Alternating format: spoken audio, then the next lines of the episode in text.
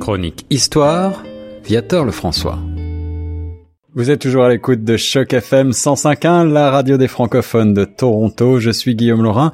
J'ai le plaisir maintenant de vous proposer la chronique histoire avec notre spécialiste Viateur Lefrançois, écrivain. Et nous allons nous, nous plonger dans l'époque de la prohibition, la prohibition au Canada et au Québec. Comment allez-vous, Viateur? Très bien, très bien, vous aussi. Très bien. Alors, Viateur, euh, vers quelle année euh, a-t-on commencé à parler justement de prohibition? Ben, autour, euh, de 1864. Donc, euh, on est juste avant, à l'époque du Canada uni, juste avant la Confédération. Euh, il, y a, eu diverses mesures législatives là, pour finalement essayer de limiter la consommation d'alcool, ben, dont, l'adoption de, de, du Duncan Act. De, donc, ben, c'est une loi qui permettait à un comté ou une municipalité d'interdire par un vote majoritaire la vente euh, au détail d'alcool. Alors la loi va être justement étendue au reste euh, du pays ensuite? Oui, c'est en 1878 là, le Canada est né, tout ça. Euh, donc c'est une option locale hein, qui est étendue à l'ensemble du Dominion. c'est comme ça que s'appelait le Canada à l'époque, hein, le Dominion du Canada. C'est en vertu de la loi de tempérance du Canada, dite la loi Scott de l'époque. Alors cette loi de tempérance, justement, euh, elle prend racine probablement dans des mouvements de, de tempérance qui avaient vu le jour un petit peu avant. Est-ce que vous pouvez nous expliquer de quoi il s'agissait? Ça, c'est surtout sur euh, l'imposition de l'Église. Hein, euh, euh vers 1898, par exemple, le, mouvement de, pour la tempérance a acquis une, vraiment une grande vigueur qui va forcer d'ailleurs un, publicite hein, national sur la question. Hmm. Et c'est le gouvernement à l'époque de Sir Wilfrid Laurier là, qui finalement il y a une faible majorité de, de 13 687 voix. Là. Donc euh, mais juge que c'est pas suffisant pour euh, justifier l'adoption d'une loi. C'est sûr que puis, euh, puis surtout qu'au Québec, hein, que, euh, ben, on a massivement voté contre ce référendum. Donc, il est prudent. Et lui, comme il vient du Québec, il veut pas perdre son comté non plus. Eh oui, bien sûr. Alors, on voyait bien sûr, je pense, dans la dans, dans l'alcool, la source de nombreux mots à l'époque. Et c'est vrai que la consommation était probablement bien supérieure à ce qu'elle est aujourd'hui.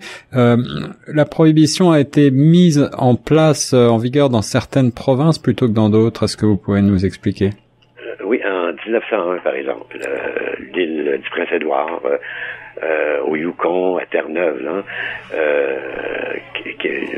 eux les deux, ces deux derniers, c'est pendant la, Première Guerre mondiale. Euh, parce que la prohibition est considérée euh, à cette époque comme un geste patriotique, hein, ah un sacrifice en vue de la victoire. Donc, ah oui, c'est ça. Ça, ça a beaucoup de, de, finalement de tout ce qui passe. Et euh, elle existait déjà cette prohibition aux États-Unis à l'époque? Absolument. C'était plutôt terrible là-bas. Hein. Ça, ça, va favoriser l'émergence du crime organisé, comme par exemple avec le chef Al Capone, hein, qui vraiment des, gens, euh, des tueurs euh, euh, vraiment qui, qui avaient, il y avait aucune, avait aucune commune mesure avec ce qui se passait ici. Hein. Hmm. Et contrairement d'ailleurs ici aux États-Unis, l'interdiction d'alcool au Canada se complique par les compétences partagées d'Ottawa puis des provinces hein, en matière de loi qui concernent l'alcool. Donc c'est plus difficile ici.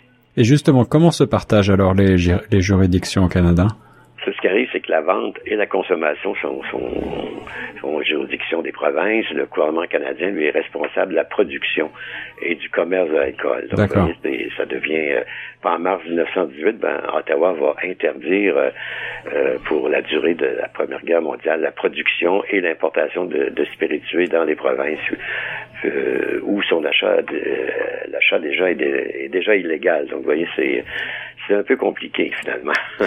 en effet, et puis euh, les lois sur euh, la tempérance varient également d'une province à l'autre.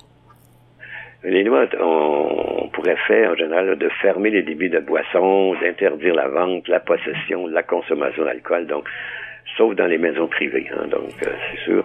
Puis dans certaines provinces, ben, les, vins euh, euh, faits sur place ne sont pas touchés. Donc, on, on peut se procurer dans l'école, dans les bureaux du gouvernement, des fins industrielles, scientifiques, sortes, toutes sortes artistiques, suite, le médicinal, sacramental, comme par exemple le vin de messe.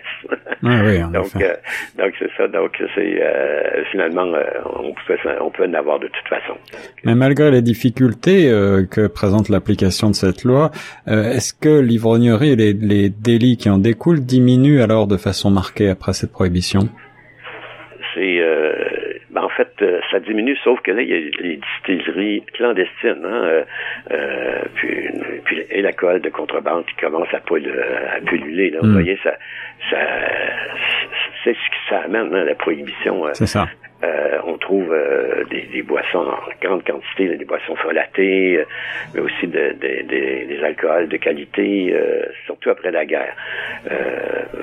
La vente illégale augmente de façon alarmante, hein, tout comme le nombre de débits de boissons clandestins. Donc, qui appelaient ça des, des blind pigs, le nom de, de, de par exemple, la boisson ce qu'il appelait le petit blanc, euh, euh, où euh, ça venait beaucoup des îles françaises de ah les romeries peut-être. Ouais.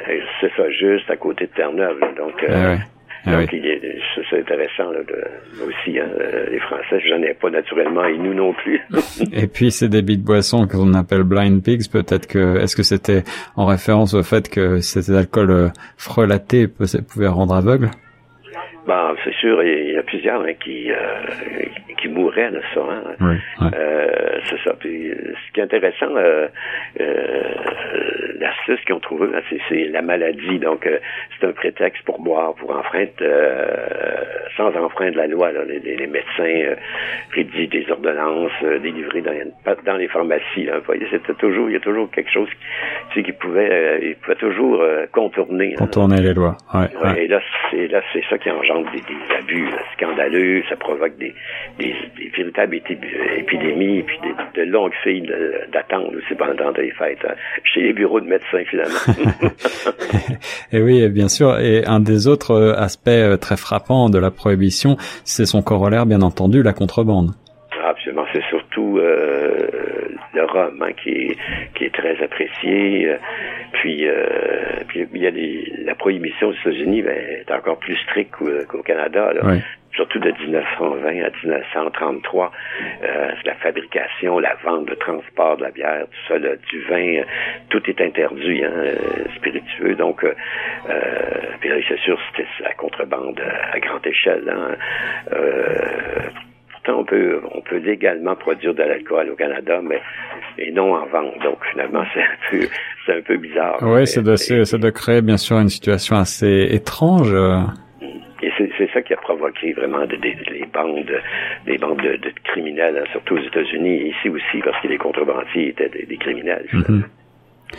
Alors la contrebande se développe. Est-ce que les gouvernements vont finir par euh, abroger euh, ces lois prohibitionnistes? Euh, les opposants ils soutiennent que ça va à l'encontre hein, euh, de la tradition britannique, du respect des libertés individuelles, que le règlement euh, sur cette question-là, par, un référendum, un publiciste, déroge totalement aux usages parlementaires du Canada. Donc, les gens commencent à, penser que finalement, c'est, il, devrait, ça devrait, devrait être aboli. C'est ça. Ouais, et je crois que le Québec est la première province à rejeter dès 1919 euh, cette prohibition.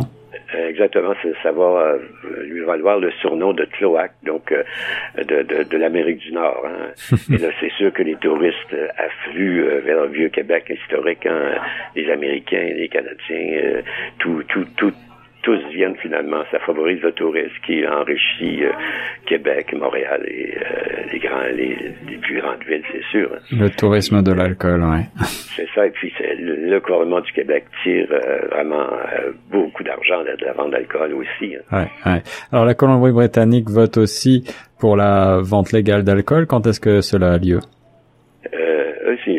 Ça a été en 1920. Hein, certaines, pas toutes, certaines mm. boissons alcooliques sont vendues légalement au Yukon aussi, euh, dans les magasins de gouvernement.